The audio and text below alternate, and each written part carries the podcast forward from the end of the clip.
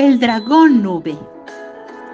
En las oscuras tierras de las brujas y los trolls vivía hace mucho tiempo el dragón más terrible que nunca existió.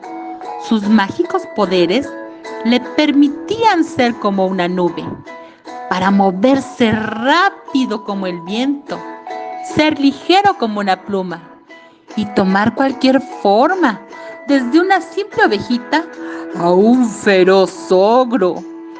Y por ser un dragón nube, era el único capaz de lanzar por su boca no solo llamaradas de fuego, sino brillantes rayos de tormenta.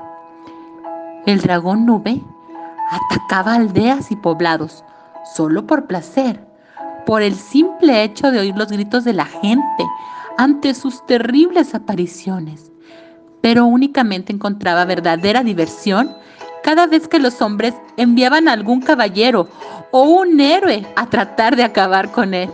Entonces se entretenía, haciendo caer interminables lluvias sobre su armadura, o diminutos relámpagos que lo requemaban y ponían de punta los pelos del valiente caballero.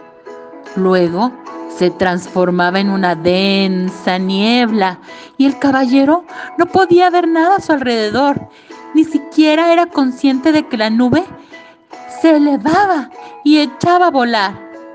El dragón, tras jugar con el caballero por los aires durante un buen rato, volvía a su forma natural, dejando al pobre héroe flotando en el aire.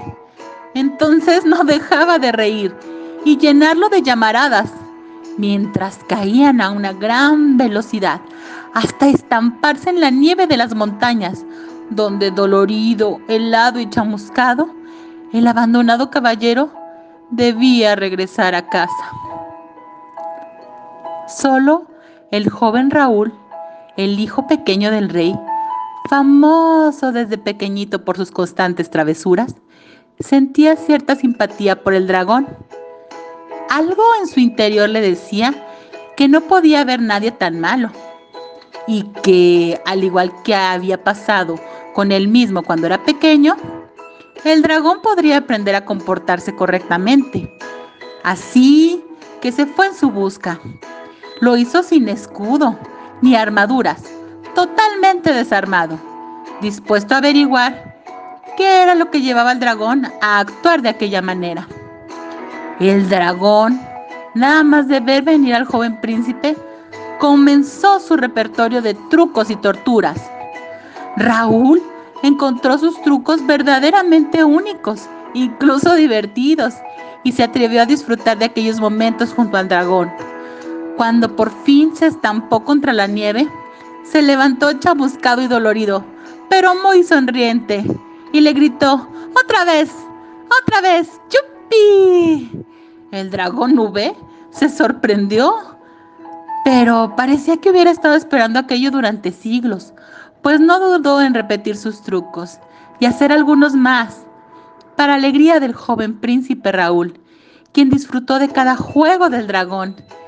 Este se divertía tanto que comenzó a mostrar especial cuidado y delicadeza con su amigo de juegos, hasta tal punto que cuando pararon para descansar un rato, ambos lo hicieron juntos y sonrientes, como dos buenos amigos. Raúl no solo siguió dejando que el dragón jugara con él, el propio príncipe comenzó a hacer gracias y espectáculos y travesuras que hacían las delicias del dragón, y juntos idearon muchos nuevos trucos. Finalmente Raúl llegó a conocer a la familia del dragón, solo para darse cuenta de que a pesar de tener cientos de años, no era más que un dragón chiquito, chiquititito, un niño enorme, con ganas de hacer travesuras y pasarlo bien. Y así pudo el príncipe Raúl regresar a su reino sobre una gran nube con forma de dragón, ante la alegría y admiración de todos, y con la ayuda de niños, cómicos, actores y bufones, pudieron alegrar tanto la vida del pequeño dragón que nunca más necesitó hacer daño a nadie para divertirse. Y como pago de sus diversiones, regalaba su lluvia, su sombra y sus rayos a todos los que lo necesitaban.